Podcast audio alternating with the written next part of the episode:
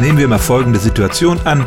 Ein Dieb hinterlässt an zwei Tatorten Fingerabdrücke, aber von unterschiedlichen Fingern könnte man anhand dieser Abdrücke sagen, dass es sich um dieselbe Person handelt. Bisher ging die Wissenschaft eigentlich davon aus, nein, die Fingerabdrücke von zwei Fingern, also etwa Zeigefinger der linken und Ringfinger der rechten Hand, sind einander nicht ähnlicher als die von zwei unterschiedlichen Menschen.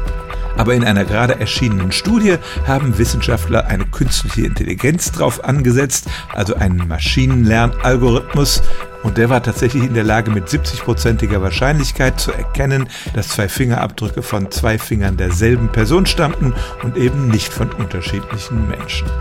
Offenbar fand dieser Algorithmus andere Merkmale in den Fingerabdrücken, als sie nach der klassischen Lehre in der Forensik benutzt werden. Die Trefferquote ist nicht 100 Prozent, deshalb sind diese Aussagen wahrscheinlich auch nicht gerichtsverwertbar, aber sie können Ermittlern schon mal eine gewisse Richtung geben und zum Beispiel einen Hinweis darauf geben, dass eine Serie von Einbrüchen vom selben Täter begangen worden ist.